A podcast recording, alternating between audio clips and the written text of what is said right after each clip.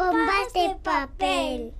J A J A J A J A Tecleaba mientras las lágrimas caían sobre la pantalla del smartphone.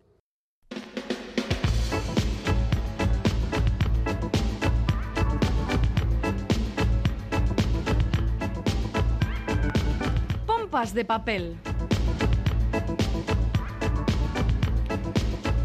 Primer pompas de papel del mes de abril y recién terminado en Bilbao el Festival Internacional de las Letras Gutun Suría. Galder Pérez, Caixo, compañero. Caixo, Caixo, Iñaki, compañero. Bueno, y se ha cumplido lo de aguas mil, incluso ha venido con nieves mil, Ay. granizos mil y demás. Bueno, y miles de escritoras y escritores en Gutun Suría que cerrar sus puertas, aunque deberíamos decir selló el sobre, ¿no, Iñaki? Yo creo que es más correcto. Bueno, Sí. eh, alto nivel ¿eh? de participación. Cuidado, cuidado.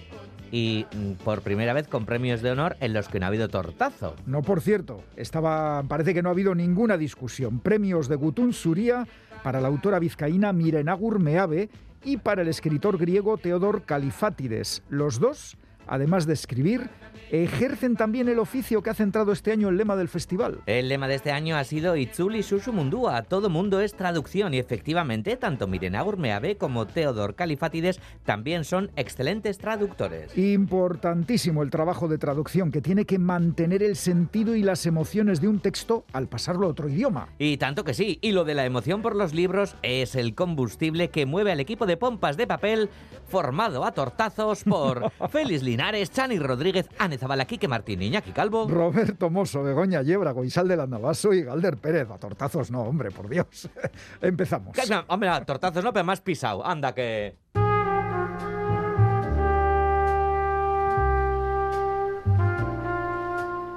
Mire, aquí la única verdad es que esos casos no se resuelven nunca.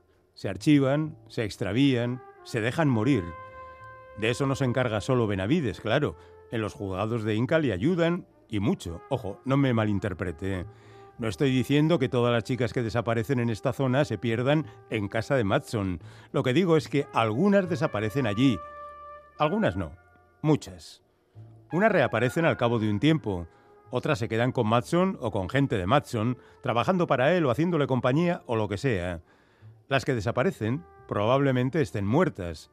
Algunas de ellas son de aquí, de la isla, chicas normales y corrientes, pero la mayoría son turistas. En fin, esa casa es un agujero negro. Este es un fragmento del Castillo de Barba Azul, novela de Javier Cercas, publicada por la editorial Tusquets.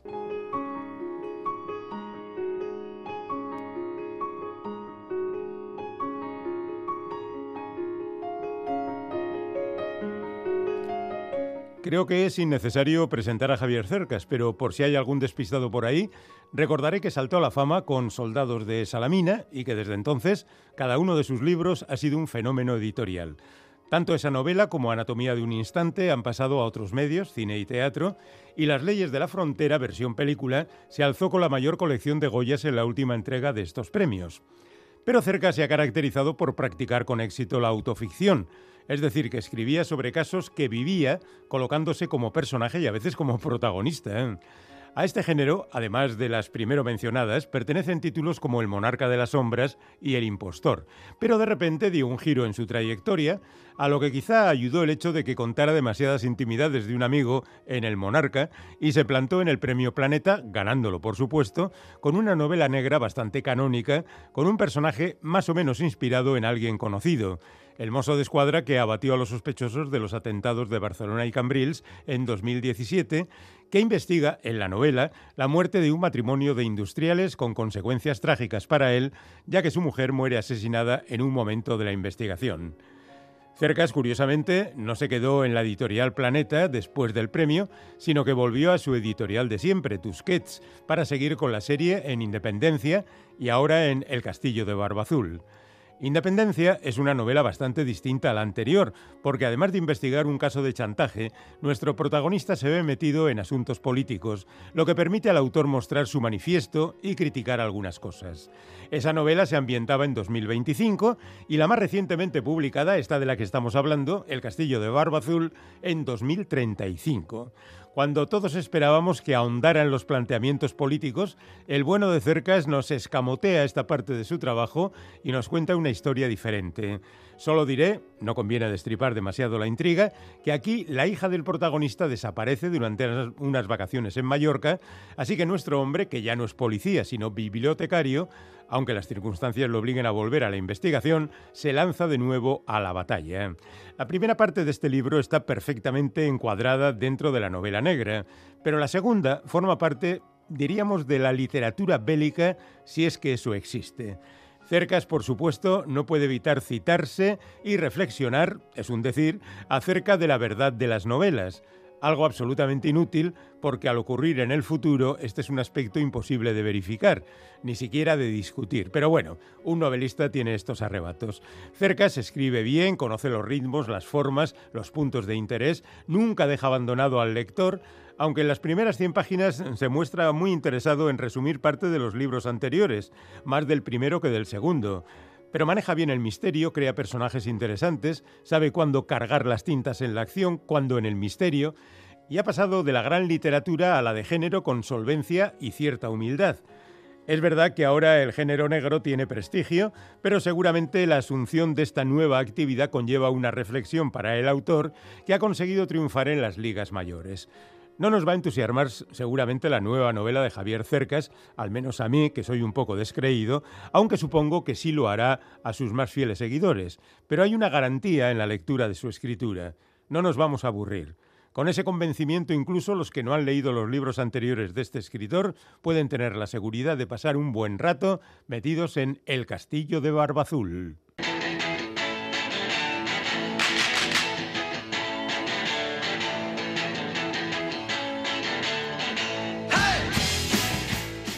Hey, hey, aplausos para recibir como siempre a Chani Rodríguez que viene con muchos libros bajo el brazo. Chani, ¿qué tal? Kaisho. Kaisho, pues muy bien. Bien, siempre, con libros siempre bien. Eso es, no me siento sola. Y encima libros seleccionados, que esto no son libros que se cogen así al tuntún, sino que tú tienes mucho cuidado, mucho filtro y nos traes, pues no sé si decir, lo mejor de cada casa cada semana.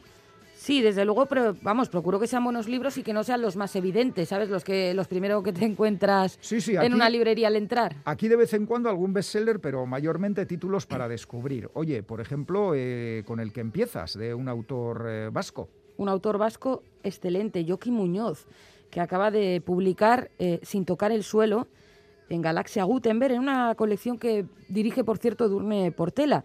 Ella cuenta además que cuando leyó el manuscrito de Sin tocar el suelo, lo primero que pensó es que Joaquín Muñoz había escrito una novela que reflejaba la capacidad de la literatura para reconstruirnos cuando la vida mm, nos ha roto, ¿no? Uf, qué profundo. Sí, es, es que es una reflexión sobre el silencio y las secuelas de la violencia, sobre la transmisión de la memoria intergeneracional, sobre la dimensión subjetiva de la lengua con la que elegimos comunicarnos, son temas que aquí nos suenan, ¿verdad? Todos. Esto suena muy cercano. ¿Tiene que ver con Euskadi y el conflicto vasco? Sí, sí, sí. Sobre el amor en todas sus acepciones también, ¿eh? no es todo política, aunque el amor también puede ser político. Sobre el arraigo y el desarraigo, la búsqueda y la, y la huida. La literatura de Joaquín Muñoz se caracteriza por examinar cómo las grandes violencias nos atraviesan y se encarnan en violencias cotidianas y cómo la complicidad también genera daño. Muñoz mucho daño, mucho. Escribió ya eh, con extrema lucidez sobre estos temas cuando ETA estaba activa. Ahora, eh, diez años después del fin definitivo de la actividad armada, el autor nos confronta con la memoria ya de ese dolor y nos hace ver una vez más que el daño no acaba por decreto y que sus consecuencias siguen vivas mientras siga viva la memoria del dolor. Él es autor de, esto le va a sonar seguro a muchos a, a gran parte de la audiencia. Ancherarren Videa o Visialo ganó el premio Euskadi de Literatura también. Hacía tiempo que no sabíamos de él, mira. Pues mira, Joaquín Muñoz, nuevo título. Y ahora nos vamos un poquito más lejos que Euskadi, ¿verdad? Un poquitito, nos vamos a ir a un parque, al Parque de los Perros, que así se titula Que, esta... que- que no está ni por Bilbao, ni por Donosti, ni por Gasteiz, ni por Iruña. No, no, no, ahora vamos a ver. Está a caballo entre dos lugares. Eh, bueno, lo firma Sofía Oxanen y lo publica eh, Salamanca. Em, Sofía Oxanen publicó eh, Purga, esta autora es finlandesa, que no lo había dicho, y no ha dejado de sorprendernos desde entonces con, con su imaginación y con una denuncia muy contundente de, de los dramas humanos. En el Parque de los Perros combina el realismo más crudo y el thriller psicológico para recrear una parte de la historia europea reciente, muy concreta y además nos va a sonar también. Pone el foco en la industria de la fertilidad y los vientres de alquiler a través del vínculo entre dos mujeres, una en Ucrania, una Ucrania Uy, eh, qué casualidad. dos mujeres, perdón, las dos están en, en una Ucrania empobrecida tras la caída de la Unión Soviética. Es verdad que esto de los vientres de alquiler hay muchos casos en Ucrania, hay mujeres sí. ahora que están esperando bueno, un, un drama dentro del drama. Sí. A caballo entre la Helsinki contemporánea y la Ucrania postsoviética, el Parque de los Perros narra la compleja relación entre la corrupción de Oriente y la codicia de Occidente y la de dos eh, jóvenes atrapadas en ese engranaje. Eh, es muy aguda y perspicaz esta autora y teje un, un relato bueno, interesante sobre la incapacidad de sobrevivir al trauma de un hijo perdido. Es un tema durísimo y a mí me interesa mucho. Es verdad que es casualidad, porque está el tema de, de Ucrania, ¿no? Parece algo buscado, pero bueno, es una autora a la que se ha seguido, ¿eh? No ha salido ahora de, de la nada bien, y bueno, bien. es finlandesa además. Estupendo. Un libro que tiene una pinta magnífica, igual que el que nos traes a continuación. Cuéntanos. Pues em, yo creo que este autor, sin ser un bestseller, ¿no? es muy querido ya por, por muchísimos por muchísimas personas ¿no? de estas latitudes. Es Nicolás Butler eh, y acaba de publicar en Libros del Asteroide Buena Suerte. Lo ha traducido, por cierto, Álvaro Marcos. ¿Te gusta eh, mencionar a los traductores y las traductoras? Es que hace muy buen trabajo. Vaya trabajo, ¿eh? Adaptar, Sí. porque traducir no es traducir y nada más que plasmar justo, justo lo que dice la palabra. Sí, Hay que eh, captar la esencia del relato. El libro comentado esta semana, eh, El Hijo del Hombre de Jean-Baptiste Delamo, está muy bien escrito, es muy preciso, muy suntuoso. Sí. Y digo, ¿quién habrá traducido esto? Porque no, trabajo Lía Vázquez. Y he mirado y es catedrática de Filología Sí. Francesa de la UPV. Ajá. Hay Seguro, que- seguro que lo recuerdas luego en el comentario, ¿verdad? Sí, sí, No lo voy a volver a, comentar. Sí, sí, Muy sí, porque lo tengo bien. apuntado. O sea, Sí. no, no quiero que se me olvide el dato. bueno, Bueno. esta, esta novela tiene un punto de partida curioso. Bart, Teddy y Cole so- eh, son amigos desde la infancia, trabajan juntos en una empresa modesta de, de construcción en Jackson, un pueblo de montaña en Wyoming. ¿Qué pasa? Que un día reciben el inesperado encargo de construir una sofisticada casa en medio de la naturaleza. Si consiguen terminarla antes de Navidad, recibirán una exorbitante recompensa. Oh, Enseguida se dan cuenta de que este proyecto puede cambiar sus vidas, pero lo que parecía un golpe de suerte, de suerte increíble puede volverse en su puede, bueno, puede volverse su perdición. Se preguntan qué se esconde tras el casi imposible plazo que impone la propietaria de la casa, cuánto están realmente dispuestos a sacrificar para cumplir con ese plazo. La ambición y sus sombras se sitúan en el centro de esta novela con dosis de thriller que, a través de una turbadora y adictiva carrera contrarreloj por acabar la casa, nos habla también de la amistad y de nuestra necesidad de, de vínculos. ajá. Bueno, este, es que el autor tiene mm, mucho talento para, para crear personajes y hacer tramas muy bien cosidas a partir de desencadenantes tan simples, de, alguna manera, como Construir este. una casa, Construir ¿verdad? una casa, Buah, con un plazo. Bueno, uno, uno cuando, cuando ha sufrido reformas en casa sabe las tensiones que puede haber. O sea que imagínate construir una casa. Aquí lo, lo inquietante es el plazo. Exactamente, y aquí por lo que se ve no hay, no hay plazo, o sea, a cumplir o pueden ocurrir cosas terribles. Muy bien. Bueno, a ver, eh, ¿lo siguiente es más relajado o también tiene su miga? Es muy relajado. Y yo creo yo, ¿eh? Y es un libro, lo he elegido porque estos libros son muy de mi gusto, aunque no conozca las ciudades de las que están hablando ni nada. En esta ocasión es una ciudad que nos resulta cercana, pero este tipo de trabajo me gusta mucho. Eh, se titula El peatón sentimental. Lo firma Julio José Ordovás, escritor y también colaborador en muchos medios. Sí. Lo publica Sordica. Bueno, pues este autor conoce la ciudad en la que vive. Eh, parece una obviedad, pero quizás no todo el mundo conozca sus ciudades tan a fondo. Él sabe dónde se refugian del viento las palomas, imagina a Francisco de Goya con una gorra de béisbol, afirma que cambiamos de calles cuando cambiamos de pareja, de piso o de trabajo. Ordovás habla de Zaragoza, esa es la ciudad, y nos ofrece un conjunto de páginas que forman parte dicen, de lo mejor que se ha escrito sobre esa ciudad, un lugar situado en las orillas del Ebro, que conoce el calor sofocante, la niebla y el viento áspero. Y los luchadores de lo cotidiano están ahí, retratados por este autor, enfermeras que suben a un tranvía para ir al hospital, repartidores de pizza o de periódicos, mujeres que limpian el portal de un edificio, chinos que se acuclillan en su bazar. Bueno, El peatón sentimental es un libro y es también un manual de sociología. Eh, está muy bien escrito además y yo creo que con mucho gusto es un poco se puede asociar a la literatura flaner, ¿no? De los paseantes. sí, sí, sí. Como digo, me parece, bueno, pues mucho más relajado y bonito. Pues sí, un paseo nunca viene mal. Bueno, y terminamos con un atlas, madre mía. Uh, sí, este es un trabajo eh, bastante titánico, la verdad. Sí, sí, pues a ver, a ver. Un atlas de literatura latinoamericana, una arquitectura inestable. Lo han escrito entre varios autores. Creo que ha dirigido la edición Clara Obligado, por cierto. Lo ha ilustrado Agustín Comoto. Gran ilustrador. Son muy chulas las ilustraciones con unos colores rojos. Está trabajando mucho Agustín Comoto porque ha ilustrado, ha hecho un cómic sobre Nebrija en el 500 aniversario de este autor de la primera gramática castellana. Sí, sí, sí. Y vamos, se luce, que está en, lo más alto. Está con temas de gran solidez literaria porque este trabajo también Nebrija, bueno.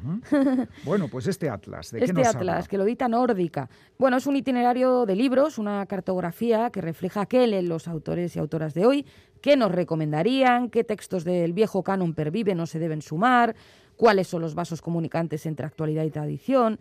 Inestable, apasionado, intergeneracional, este atlas representa un cambio de perspectiva, una nueva forma de asomarse a una literatura en estado de ebullición como es en efecto la literatura latinoamericana.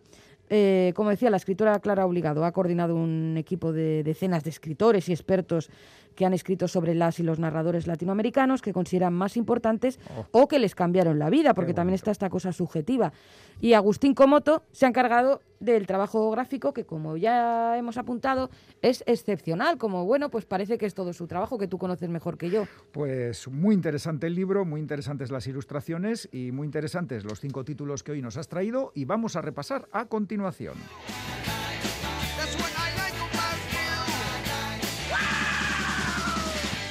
Uy, qué grito. Venga, vamos con el repaso. El primero, Sin tocar el suelo, escrito por Joaquí Muñoz y publicado por Galaxia Gutenberg. El daño y el dolor no se acaban por decreto. El Parque de los Perros. Sophie Oksanen es la autora y lo publica Salamandra. Ucrania, vientes de alquiler, riqueza, miseria, puf. Buena suerte, escrito por Nicholas Butler, publicado por Libros del Asteroide. Plazos de construcción con intriga.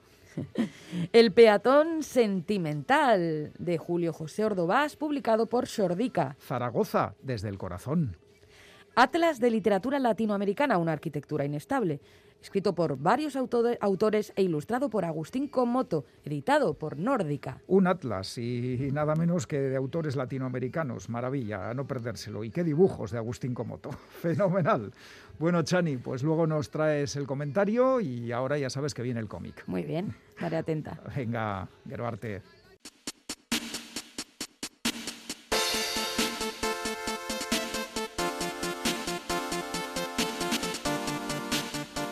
La historia de la humanidad está llena de zonas oscuras sobre las que el paso del tiempo deja caer un manto de olvido cada vez más grande y pesado. Hechos terribles que tienen que ver generalmente con conflictos bélicos y que siguen siendo noticia gracias a la voluntad férrea de personas supervivientes y al trabajo de escritores y periodistas que luchan por recuperar la memoria histórica y la dignidad de las víctimas. Un ejemplo inmejorable de este trabajo es la novela gráfica Hierba, firmada por la autora surcoreana Keum Suk Hendrik Kim. Un trabajo titánico, tres años de esfuerzo intelectual y emocional para plasmar en imágenes la vida de Lee Ok-sun, una de las 200.000 esclavas sexuales que el gobierno japonés puso a disposición de sus soldados durante la Segunda Guerra Mundial. Bajo el eufemismo de mujeres de consuelo, jóvenes de China, Indonesia, Filipinas y sobre todo Corea fueron secuestradas, arrancadas de sus hogares y llevadas a prostíbulos donde las sometieron a todo tipo de abusos. Una de esas jóvenes fue Lee Ok-sun, hoy ya anciana y que ha mantenido viva la llama de la denuncia y la exigencia de responsabilidades al gobierno japonés por el daño sufrido. Lee Ok-sun nació en 1926 en el seno de una familia muy pobre. Quería ir a la escuela y aprender, pero en su casa todo eran necesidades y finalmente, con poco más de 10 años, su madre la entregó en adopción a otra familia. Obligada a trabajar sin descanso, fue de casa en casa hasta su secuestro en 1942 para ser esclava sexual del ejército japonés. Instalada en territorio chino en uno de los prostíbulos que los nipones llamaban casas de consuelo, Lee Ok-sun pasó tres años infernales, estando varias veces al borde de la muerte, pero aferrada siempre a un inmenso afán de supervivencia, como la hierba que siempre brota al acabar el invierno y que da título a este cómic. Tras una vida muy difícil en China después de la guerra, en otoño de 1996, 55 años después de abandonar su tierra natal, Lee Ok-sun volvió a Corea gracias a un programa de televisión que ayudaba a las víctimas de esclavitud sexual a retornar a su país de origen. Hubo reencuentro familiar, pero no felicidad, porque hasta en sus parientes sintió Lee Ok-sun el rechazo de la sociedad coreana a las mujeres de consuelo del ejército japonés. Después de enviudar, Lee Ok-sun recuperó la nacionalidad coreana y pasó a vivir en una residencia de ancianos llamada la Casa del Compartir. Allí es donde mantuvo varias entrevistas con Keum-suk Hendry Kim, una artista coreana formada en Francia que se tomó como un reto personal llevar a buen puerto esta historia. El resultado es una novela gráfica excepcional que narra con enorme sensibilidad hechos terribles y que ha recibido premios y reconocimientos en Europa y América. Hierba, un título que merece un lugar destacado en cualquier biblioteca publicado en castellano por Reservoir Books. No os lo perdáis.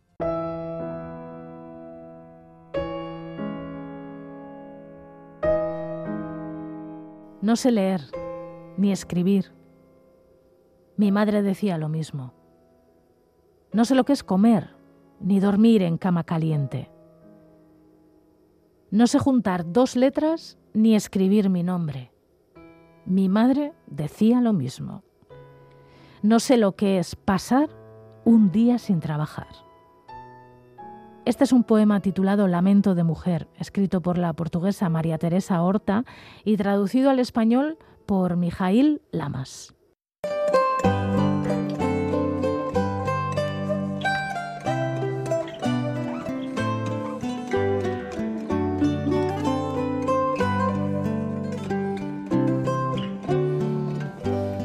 Ha llegado el tiempo de la entrevista en Pompas de Papel. Hoy recibimos a una ilustradora cántabra nacida en Terroloega en 1976 que vive entre nosotros desde hace ya unos años, concretamente en Endaya. Una artista que ha ilustrado novelas, cuentos, poemarios y ensayos de autores como Virginia Woolf, Silvia Plath, Luis Carroll, Edward Allan César Vallejo, Alain Aguirre, Aino Calas y muchos otros más. Seguramente muchos la recordaréis por las portadas de las novelas de Carson McCullers en su edición en castellano y por La Flor Roja de Sebolov Garcín, con la que obtuvo en 2012 el Premio Euskadi de Ilustración. Como artista completa, autora de texto e imagen, nos sorprendió en 2015 con La vida de las paredes, publicada por Lumen. Una línea creativa en la que continúa ahora con su último trabajo, Flor Fané, publicado por Astiberri. Una novela muy ambiciosa sobre el maltrato infantil que ha escrito con una gran sensibilidad y que está narrada en primera persona por su protagonista Olga desde la infancia hasta la adolescencia. Una novela en la que juega con diferentes técnicas de dibujo y en la que se ha acercado por primera vez al mundo del cómic. Nuestra protagonista no es otra que Sara Morante. Hola Sara, bienvenida a Radio Euskadi. Hola, muy buenas tardes. Oye, parecía que la experiencia de la vida de las, de las paredes había sido algo excepcional en tu producción, ser creadora total de texto e ilustraciones pero parece que algo te removía por dentro hasta el punto de crear este Flor Fané. ¿Qué te ha llevado a dar de nuevo este salto creativo? ¿La escritora que llevas dentro te pedía salir de nuevo? Pues sobre todo mm, aprender. Mm, tanto con el dibujo como con la escritura, a mí mm. lo que me gusta es cuando algo me resulta difícil. Eh, con la vida de las paredes abrí una puerta enorme y me dejó un poco, no con las ganas, pero sí con el rebufo este de seguir escribiendo. Entonces eh, me lo puse un poquito más difícil. La vida de las paredes es una historia coral. Eh, se pro- profundiza un poquito menos en cada uno de los personajes por esa razón. Entonces dije, bueno, vamos a meternos hasta el tuétano, vamos a ir hasta el hueso. Y así es como surge un poco Florfané, de esa necesidad de ponérmelo no más difícil, pero sí aprender mu- mucho más o ir de cabeza a una historia mm, muy profunda y muy íntima. ¿Por qué el tema del maltrato infantil? Bueno, eh, surgió de una manera. Yo estaba escribiendo la historia de una mujer adulta muy particular, con, muy extraña, ¿no? una extrañeza rara en su conducta. De alguna manera surgió un flashback, una voz infantil, y me di cuenta de que el origen, lo importante o lo interesante para mí, el misterio, lo que despertaba mi curiosidad era el origen. ¿Por qué es así esta persona? ¿Por qué es así esta mujer? Entonces surgió un- con uno de los, ese- en ese flashback, es uno de los eh, capítulos que hay en Florfané, que es las- las- los patos de porcelana, y ahí estaba toda, toda la tensión que hay en, en- en la historia de Olga, de Florfané, y es- así es como surgió. Mm. Oye, tomaste una decisión muy arriesgada, desde mi punto de vista, que es narrar la historia de Olga en primera persona. Si es difícil entrar en el, en el alma de un personaje adulto, que tiene que ver un poco con uno mismo, entrar en la cabeza y el corazón de, de una niña maltratada era todavía más complicada. ¿Qué te llevó a escoger la primera persona?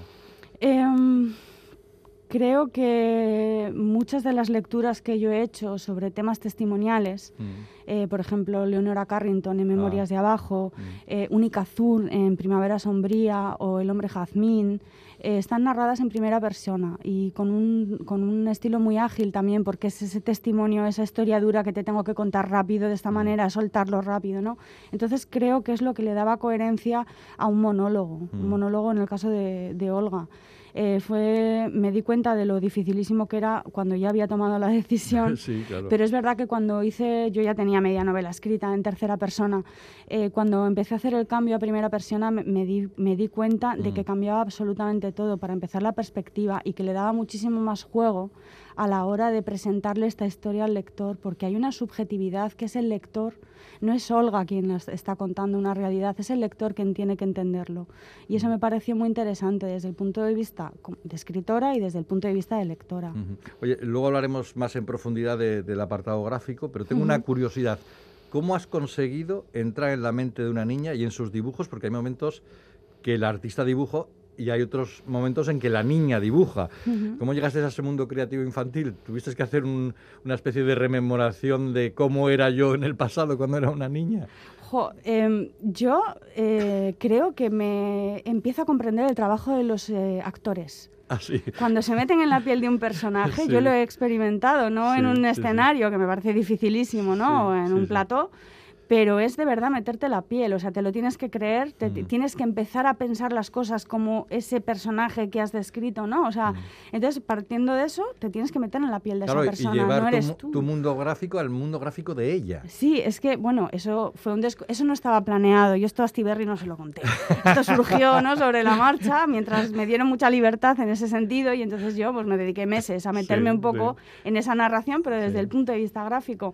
Y de pronto me di cuenta que dentro de un monólogo, si es el monólogo de una niña que pasa a la adolescencia, tienes que darle forma a esa voz también en los dibujos porque los niños dibujan. O sea, Claro. algunos, algunos adultos también lo hacemos, pero los niños dibujan y dibujan mucho y expresan muchísimo con un código que los adultos no vamos a entender, pero expresan muchísimo más de lo que parece a simple vista un árbol y un sol y un pájaro. O sea, está contando Claro, algo ahí. claro, claro. Y lo que hice fue meterme en los cuadernos de mis propias hijas. Anda. Claro, ves que lo guardo todo.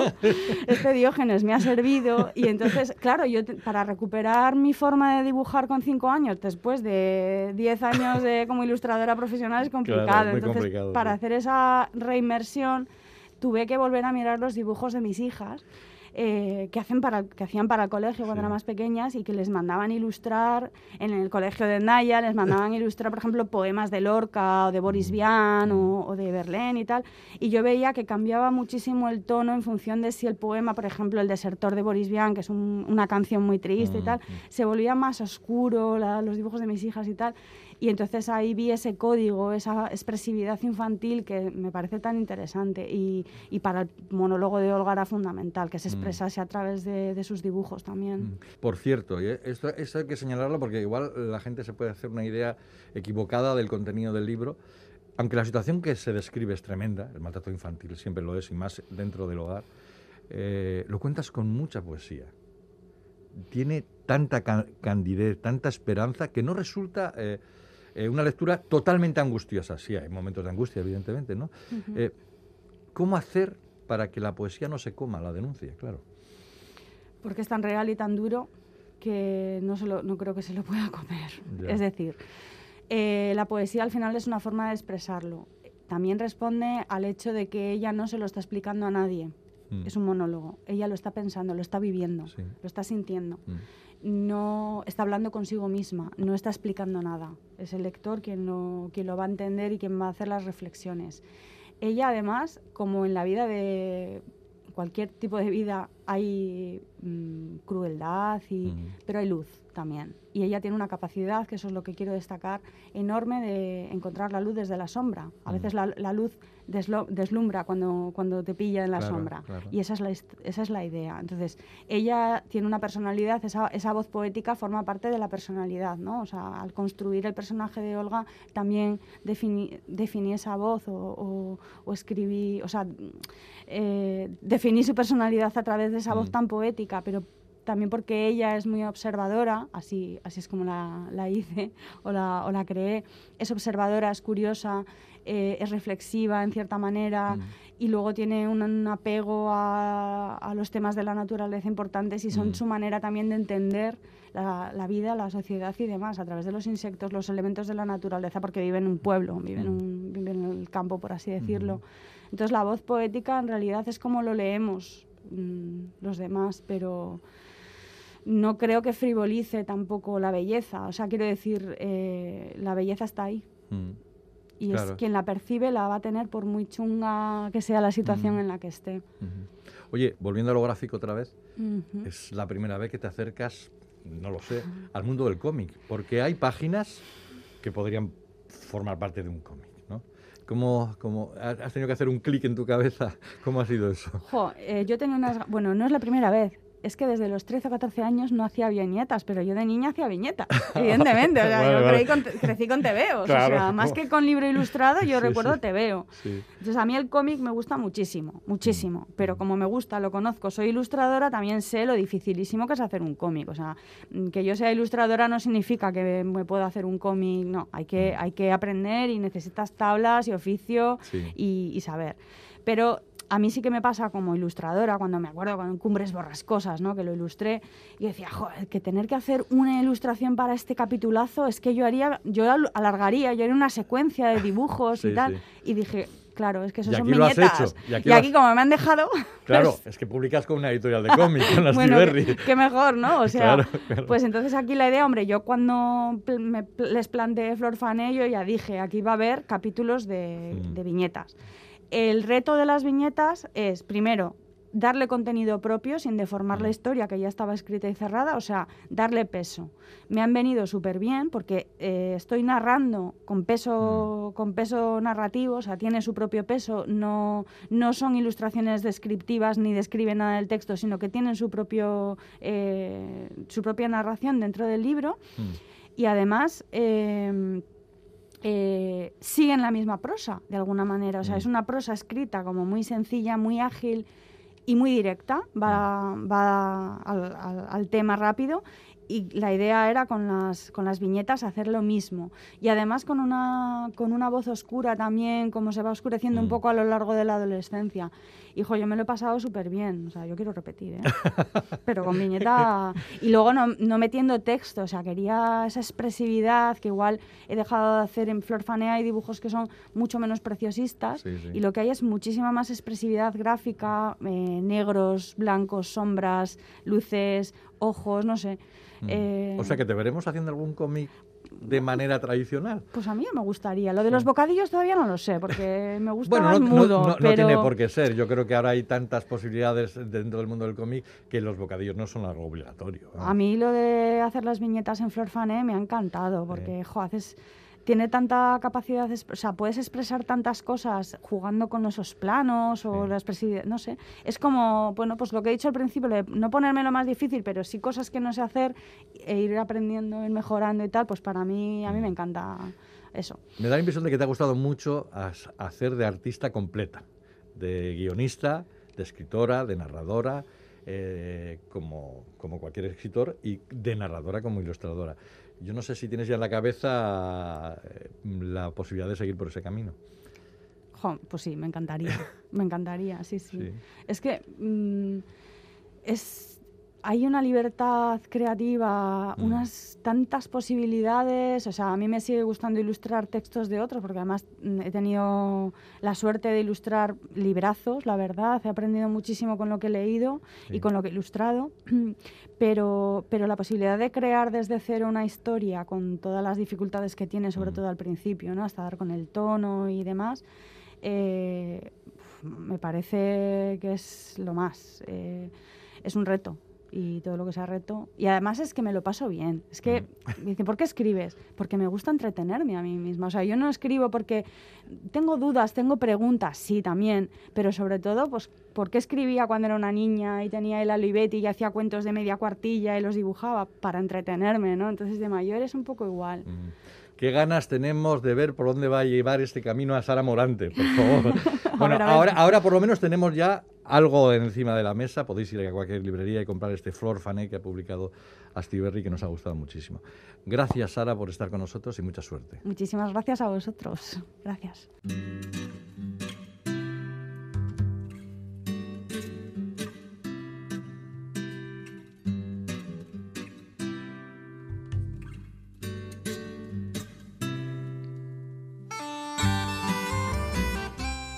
El líder se detiene, levanta la cara al cielo y por un instante el oscuro círculo de su pupila se alinea con el círculo blanco del sol.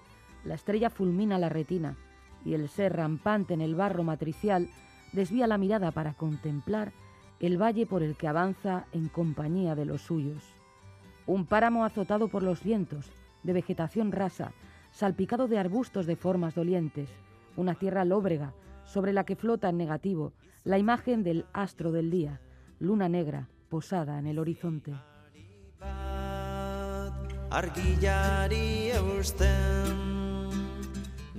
Así comienza la novela El hijo del hombre, escrita por Jean-Baptiste Delamo y publicada por Seix Barral.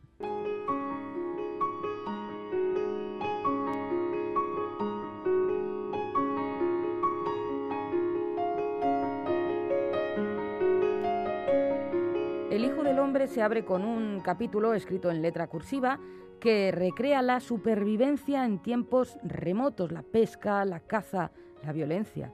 Ese preámbulo resuena como un atavismo y será al final de la lectura cuando se comprenda su mensaje en su totalidad, en su sentido más profundo.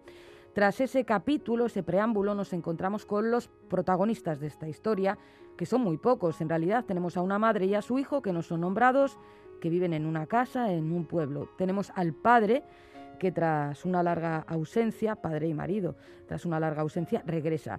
Tras el reencuentro, deciden instalarse, a sugerencia de él, en una casa en el campo, en un lugar remoto, asediado por la naturaleza, un lugar llamado Les Roches. Allí creció el, el protagonista masculino, a las órdenes de su padre, un tirano. Hay un personaje más, el tío Tony, que no es en realidad tío de nadie, sino amigo del padre desde, desde la infancia. La novela se vuelve pronto inquietante porque la cambiante personalidad del padre se desvela también como sumamente controladora. Y a pesar de que la mujer se queda embarazada y de que lo más aconsejable sería volver a la civilización, por decirlo de algún modo, él se empeña en seguir en las montañas. El Hijo del Hombre mantiene la tensión sin apenas artificios, con mucha maestría, y la historia nos arroja hacia la idea de la transmisión de la violencia de generación en generación. Sobre el contenido no es conveniente decir mucho más, pero sí puedo subrayar la importancia que tiene la propia naturaleza y lo sumamente precisas y a veces hermosas que son las descripciones. La noche porta ahora en ella la espera del alba, esa ínfima variación que resalta los contornos del mundo antes de que sean apreciables dejando aparecer solo grados de oscuridad. Un velo, hasta entonces invisible, se desgarra. Todo lo que permanecía encerrado entre los bastidores de la noche se ve de repente bañado por una luz azulada que no parece provenir del exterior de las cosas, sino más bien emanar de ellas, como una fosforescencia lívida que rezumara de las piedras, del asfalto, del tronco de los pinos y de la frondosidad de los árboles. Creo que es eh, más que justo celebrar también la labor de la traductora, porque tiene que ser muy difícil traducir un texto tan preciso y tan suntuoso y tan plástico como este. La labor la ha desempeñado Lidia Vázquez, que es catedrática de Filología Francesa aquí en la Universidad Pública del País Vasco. Bueno, Jean-Baptiste Delamo nació en Toulouse en 1981, se dio a conocer con Una educación libertina, publicada en 2011, una obra por la que mereció el prestigioso premio Goncourt de primera novela. Posteriormente publicó La sal, pornografía, El reino animal. Y El Hijo del Hombre, eh, su último trabajo, ha merecido el premio FNAC y lo consolida claramente como un autor destacadísimo de las letras francesas.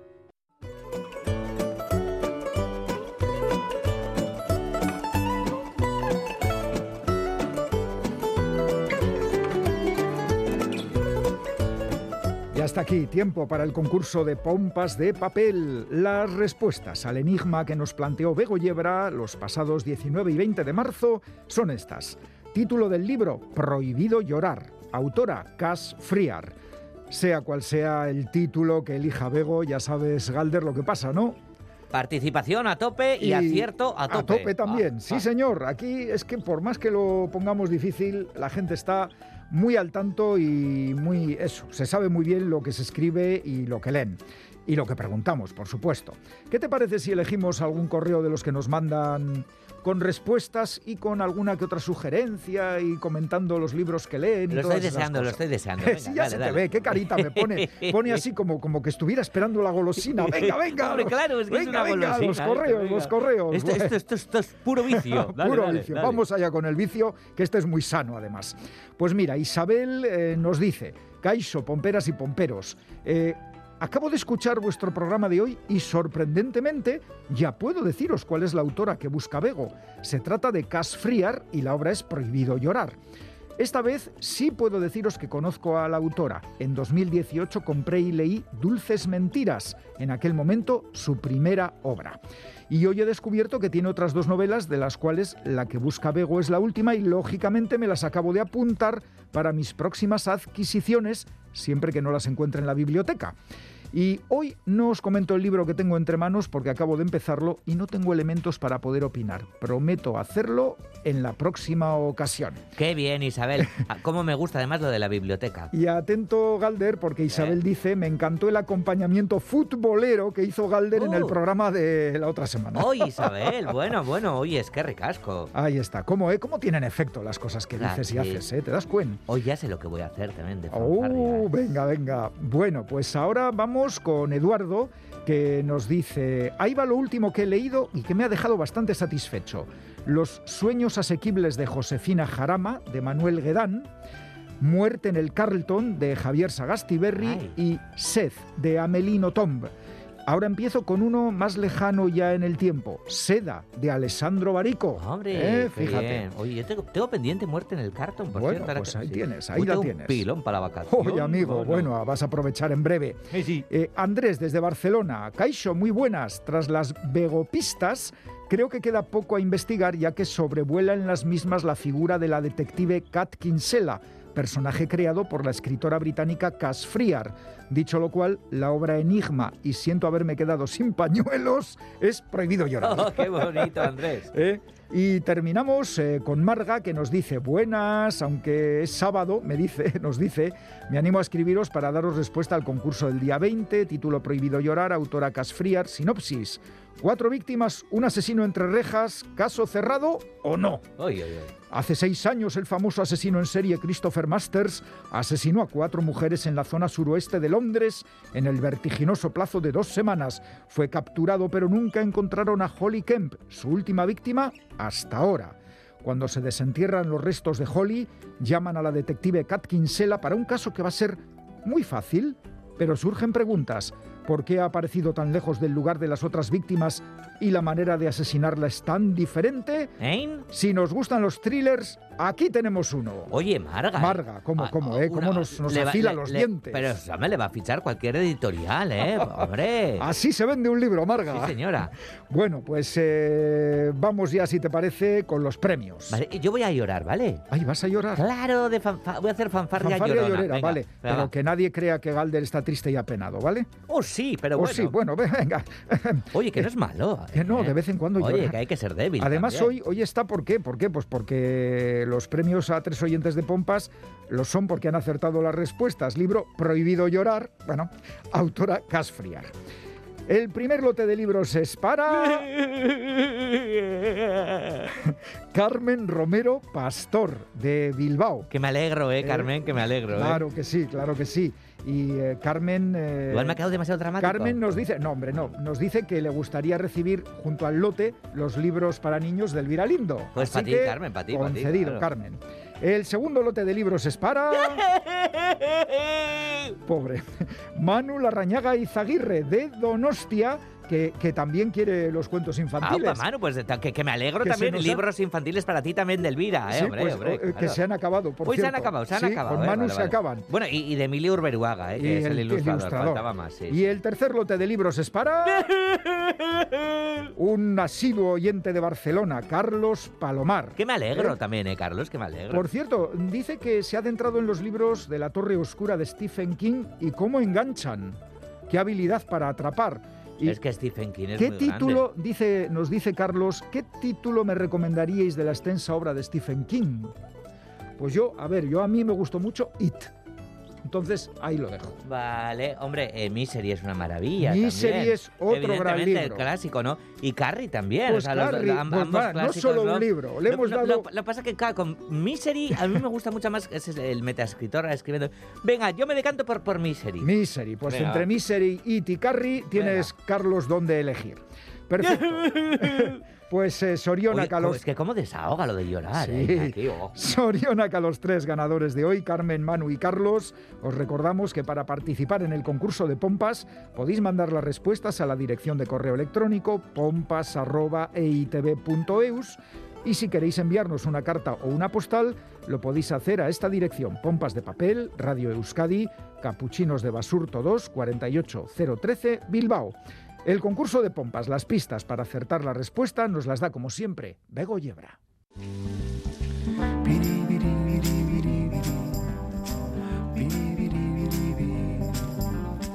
Hola pomperos, pomperas. ¿Qué tal estos tiempos al borde del abismo en los que habitamos? ¿Los toleráis? ¿Sois de esos resilientes? ¿O si no fuera por la literatura estaríais mordiendo esquinas? Para apoyaros en la ímproba tarea de resistir, vamos a regalar libros. Pero ponedle mente, muchachada. Nada como la poesía para poner nuestras conexiones neuronales a funcionar y elevar nuestro espíritu. ¿Os acordáis del dicho atribuido a Frida Kahlo de pies para que os quiero? Pues casi es el título del librito de poemas que mis manos sostienen. La autoría corresponde a una persona laureada aquí y acullá. Prolífica su obra tiene 19 obras de dietarios y recopilación de artículos y diarios, 12 libros de poemas, 22 novelas, 21 ensayos y crónicas. Y, bueno, de ninguna manera voy a sumar los colectivos. Jesús, pero cuánto papel ha gastado. Desde finales de los 70 hasta ahora, además de ejercer la abogacía durante algunos años, ha llenado unas cuantas baldas. De esta obra dice su responsable, pasados los 70, el sarcasmo y la burla suelen estar presentes en el menú diario a modo de parva defensa. Pasados los 70, la poética verdad de la historia se impone. Y la pista definitiva.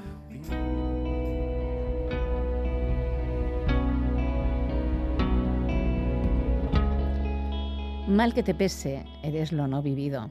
Lo que ibas a hacer y no hiciste. Descabezado por rama de ahorcado.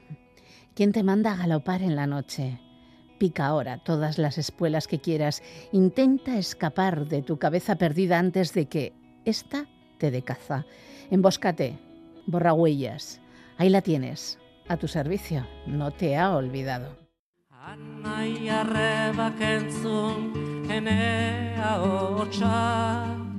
Izaite Anai arrebak entzun enea botxa Anai arrebak, entzun enea hotxa. Izaite bat ez daiteke esurutze sosa. Herria da gorputza, hizkuntza bilotza. Herria da gorputza, hizkuntza bihotza Bertzetik bereiztean, bitarik bakoitza. Izaite horrendako, segurra, ilotza. Batzuk herria soroit, euskara zahantzi. Bertzek, euskara maite, herria gaitzetzi.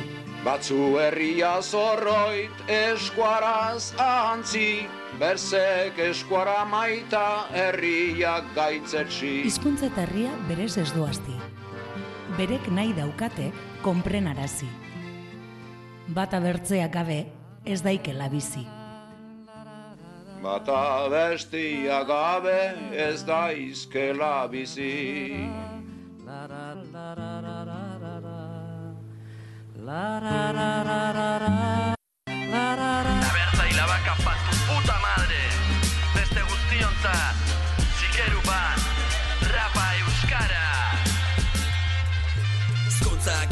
digu nortasuna Badirudi gurea dela baratzeko asuna Merezi du gure maitasuna Recta final del programa, si no habéis podido escucharlo en directo, ya sabéis que lo tenéis en la página web de ITV y en la app ITV Nayeran, pincháis en radio, Radio Euskadi, pompas de papel y ahí están disponibles todos los programas de las últimas temporadas.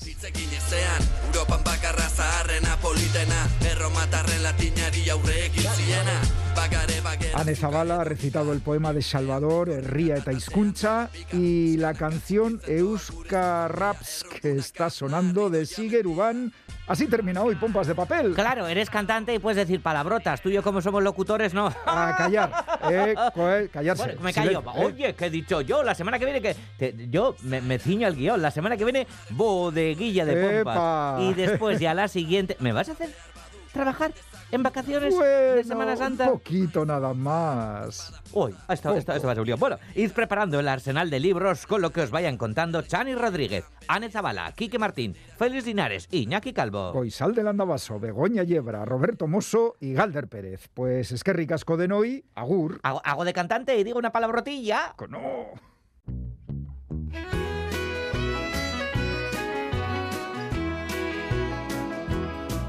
I'm giving you my heart and my soul.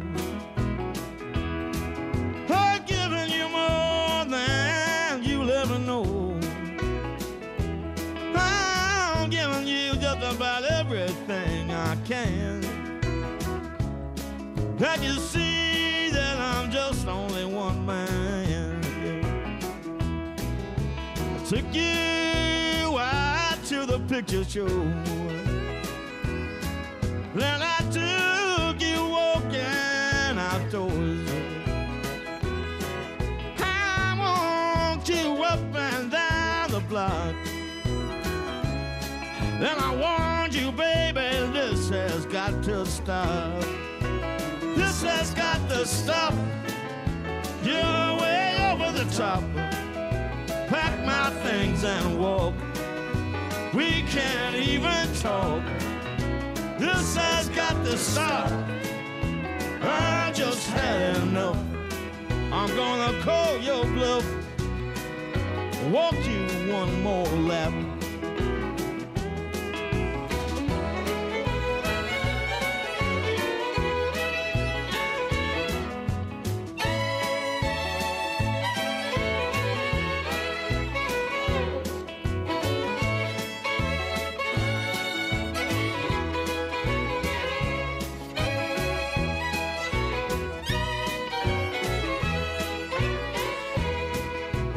Watch you watching me as I watch you walk away from me. And I went off to that far country. I took a plane out to that Newfoundland. Well, you said to me that you didn't understand. This has got stop. Hey, way over the top. I'm gonna pack my things and walk. We don't even talk. This has got to stop. Baby, I just had enough. I'm gonna call your bluff. Walk me one more lap.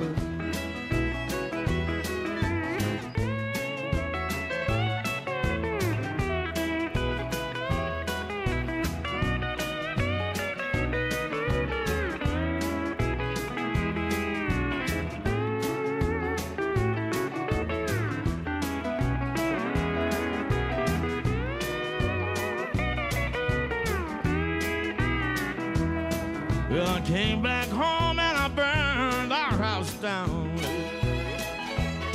And watched it crumble to the ground.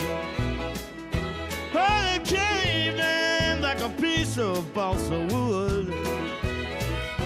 I turned to you and said, baby, this is just no good. And I worked and I tried to build it all back up again. The day you told me that you had really changed, then you knocked down all my castles in the sand. And I said, baby, I know now just where we stand. This has got to stop. You're way over the top. Pack my bags and walk. We don't even talk. This has just had enough.